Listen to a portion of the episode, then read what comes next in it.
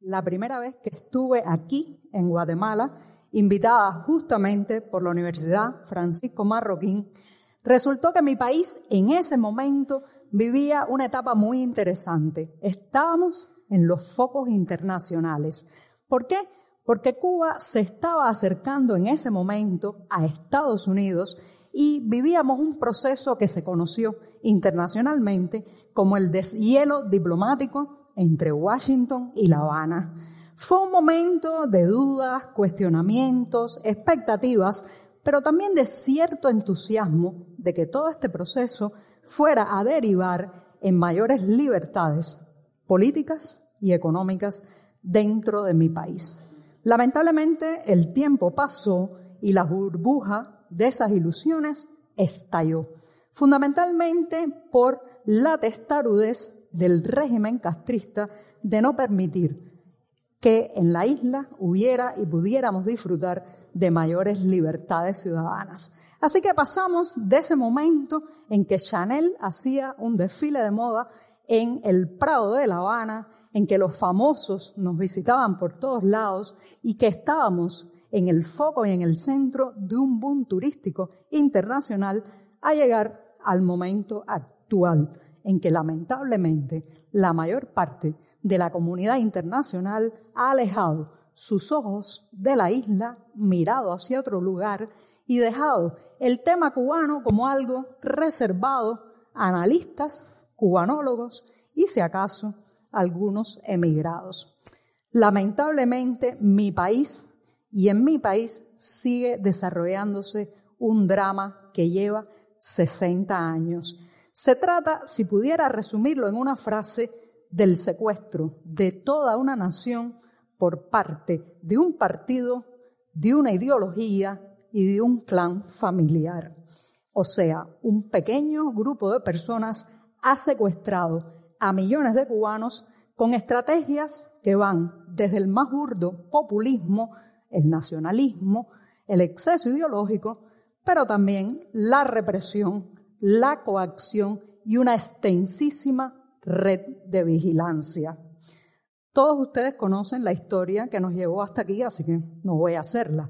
Pero sí quisiera reafirmar que no solamente nos hemos convertido en la dictadura más longeva de América Latina, sino también en una isla en fuga, un país donde cada mes escapan miles y miles de mis compatriotas que no solamente salen en busca de poder realizar sus sueños profesionales y personales, sino también sus sueños cívicos. También, lamentablemente, nos hemos convertido en un país que fomenta la desestabilización a nivel regional.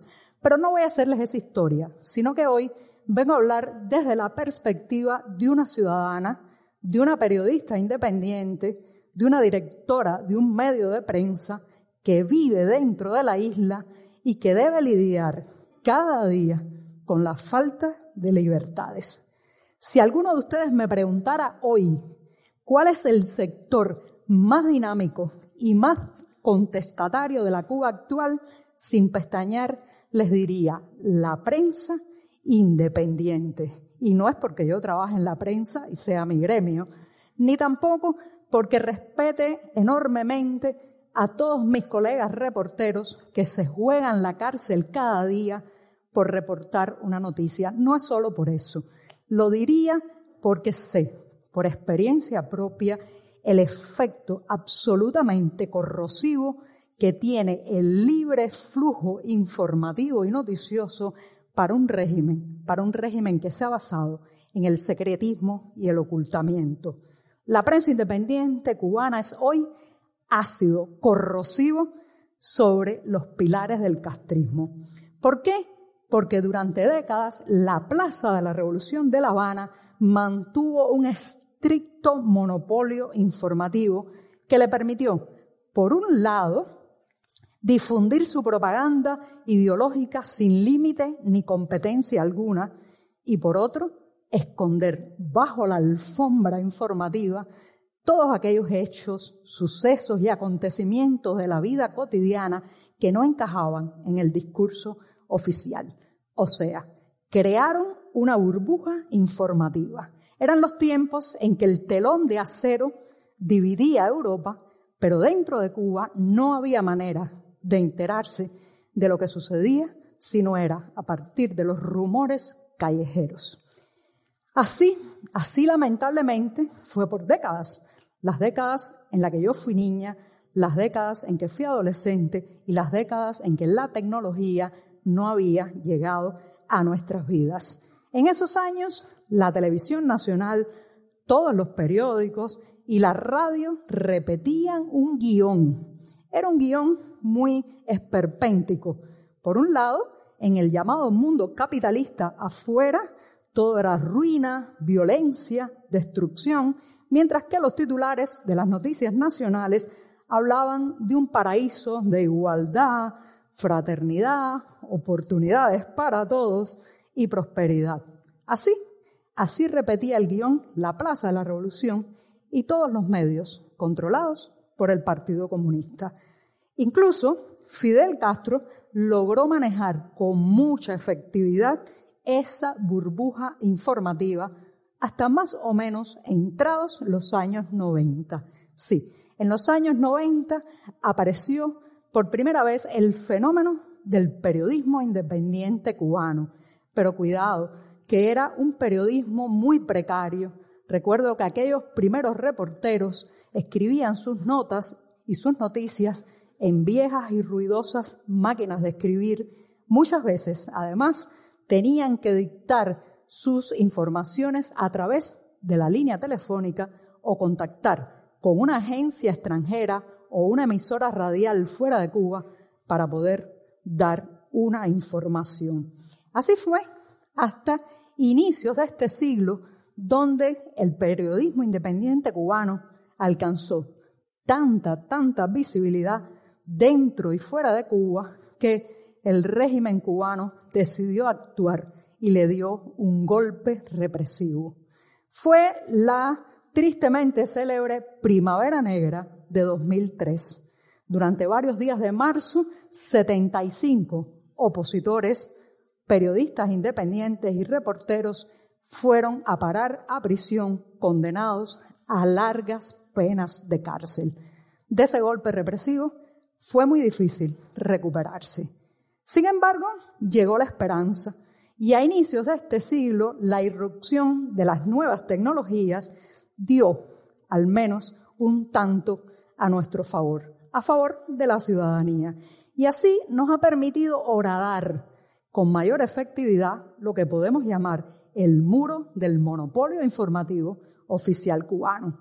Llegaron los primeros blogs, como el mío, Generación Y, que fundé en abril de 2007. Los reporteros independientes comenzaron a utilizar redes como la red social Twitter y una pequeña memoria USB o memoria flash ya permitía que circulara por toda la isla todas esas informaciones censuradas y prohibidas que nunca, nunca hubieran encontrado un lugar en los medios de prensa oficiales. Así en los últimos años hemos visto cómo nacen nuevos medios de prensa, diarios, revistas temáticas, blogs, cuentas de Twitter, que están narrando la Cuba profunda, pero cuidado, sigue estando en mi país penalizada la discrepancia y la prensa independiente. La diferencia es que ahora la infraestructura tecnológica nos está permitiendo contar la Cuba profunda y llegar a una audiencia cada vez mayor dentro y fuera de la isla. ¿Es un trabajo fácil? Para nada. Cada día tenemos que lidiar con las detenciones arbitrarias, la confiscación de nuestros medios de trabajo, las amenazas, la coacción contra nuestras familias, los intentos de empujarnos constantemente hacia el exilio, el miedo, claro está, y eso, como reitero, parte de nuestra jornada laboral como periodistas. Hace seis años, además, decidí saltarme todos esos miedos personales y fundar un medio digital, el primer periódico independiente hecho en su totalidad desde dentro de Cuba y con el nombre de 14 y medio. Ese día y hasta hoy, comprendí algo importante, que todo este trabajo no tendrá como resultado ni la gloria ni el aplauso, sino la responsabilidad.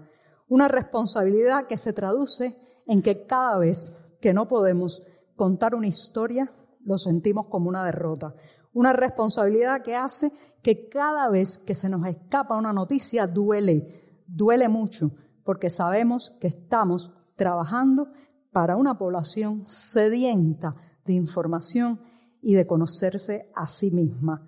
Es cierto, es cierto que ya no son los tiempos del deshielo diplomático entre Washington y La Habana, ni tiempos de que Chanel haga desfiles de moda en el Prado, ni tampoco de que los famosos se saquen selfies frente al Capitolio cubano. Pero son tiempos en que necesitamos la mirada y el apoyo internacional.